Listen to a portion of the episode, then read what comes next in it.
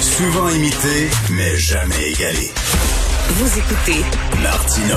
Cube, Radio. Alors, nous avons tous été choqués d'apprendre qu'une lanceuse d'alerte de 24 ans qui travaillait dans un CHSLD public euh, a été euh, congédiée parce qu'elle a fait part de, de, ses, euh, de, de, de, de ses inquiétudes concernant les soins qui étaient donnés aux résidents de ce CHSLD-là. Nous allons parler avec M. Sylvain Gaudreau, député de Jonquière, porte-parole du PQ en matière de travail. Bonjour, M. Gaudreau. Oui, bonjour, M. Martineau. Alors euh, oui, donc on a tous été choqués de ça, mais il y a déjà des lois, non, qui, qui existent, qui devraient protéger justement les lanceurs d'alerte?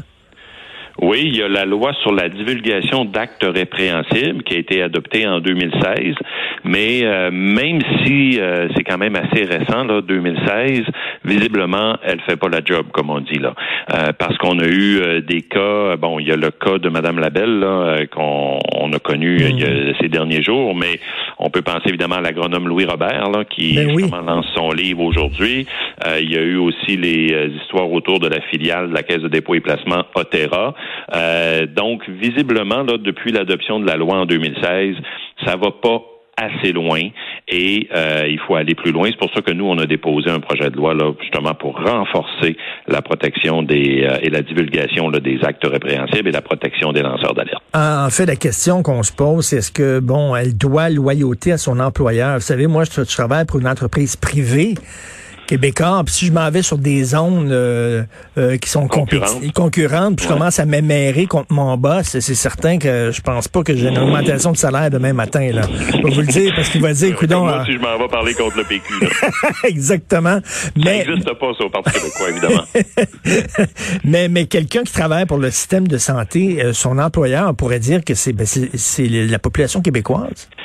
Ben, exactement. C'est euh, l'employeur des, membres de la fonction publique, c'est vous et moi, c'est les payeurs de taxes, euh, ce sont les contribuables, euh, c'est la, la, la, la saine gestion de- des deniers publics. euh, et moi, c'est ce que je trouve fascinant d'ailleurs aujourd'hui dans les témoignages là, de, de M. Robert. Évidemment, j'ai pas lu son livre encore, là, il est en librairie aujourd'hui, mais ce que ce qu'on apprend dans les différents médias, c'est que lui, ce qu'il venait le chercher, comme agronome professionnel pendant 34 ans au ministère de l'Agriculture, c'était que le ministère doit être le garant d'une euh, saine gestion publique, un garant de l'intérêt public. Et là, il y a comme une culture qui faisait en sorte euh, une culture organisationnelle qui faisait en sorte qu'il était infesté, c'est le cas de le dire, par des entreprises privées euh, qui défendent les pesticides, etc.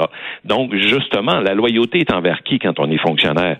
C'est une des, je pense, une des forces là, de ceux et celles qui, traversent, qui travaillent dans la fonction publique, c'est qu'ils sont animés du désir de, de, de protéger l'intérêt public. Alors moi, je pense que cette loyauté va d'abord à l'intérêt public. Mais vous êtes d'accord que quand même, elle doit quand même euh, en parler euh, avant d'aller vers les médias? Euh, euh, la première chose qu'on doit faire, même si on travaille au public, c'est de parler à ses supérieurs immédiats. Et si tes supérieurs immédiats ne font rien, là, il me semble que tu as le feu vert pour aller vers les médias. Ben, c'est là qu'on aperçoit qu'on voit la limite de la loi actuelle, parce que normalement, la loi actuelle, justement, crée un système pour que le, le fonctionnaire qui veut faire une divulgation procède à l'intérieur de la machine. Il y a un bureau dédié à ça dans son ministère ou dans son organisation, mais là, visiblement, ça marche pas parce que euh, elle ne se sentait pas libre de le faire et il y avait des risques de, de de, euh, de représailles.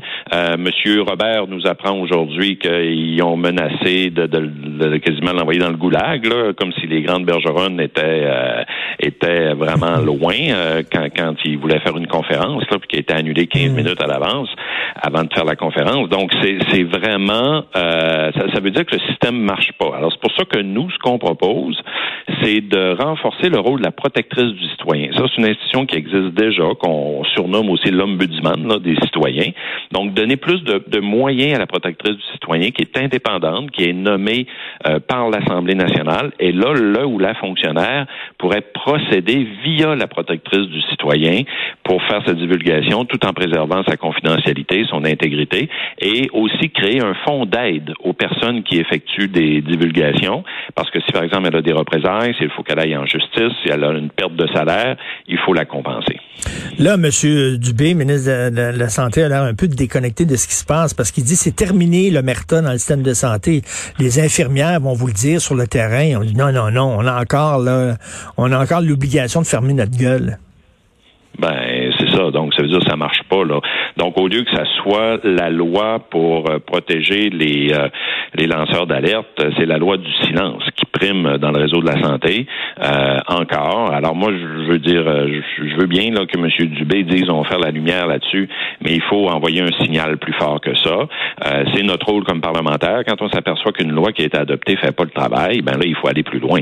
Et nous, c'est ce qu'on propose. Alors, on demande au, au gouvernement d'appeler notre projet de loi pour qu'on l'étudie, au moins qu'on entende aussi les différents groupes là-dessus. On pourra le bonifier, puis on pourra ainsi améliorer la loi actuelle. Et M. Gaudreau, vous êtes porte-parole du PQ en matière de travail. Est-ce que vous êtes content de la loi spéciale qui va mettre un terme à la grève euh, au port de Montréal?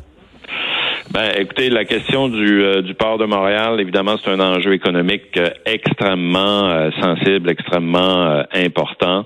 il faut absolument trouver un équilibre. Hein, puis moi, ce que je m'aperçois c'est que du côté du gouvernement fédéral, qui est quand même responsable des installations portuaires, je suis pas sûr qu'il y a eu un libre cours là de, de des négociations, des discussions avec les les travailleurs. Moi, ce que je pense, c'est qu'il y a un gouvernement de trop. J'aimerais mieux que ce soit au gouvernement du Québec qu'on gère ces, ces questions-là.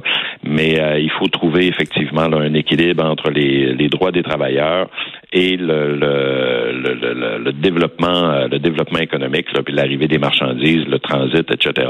Et moi, ce que je reproche, on se retrouve à une situation comme ça aujourd'hui, c'est qu'il n'y a peut-être pas eu suffisamment de travail en amont. En tout cas, le, Bloc a choisi, ils ont choisi le syndicat contre les intérêts économiques du Québec. Là.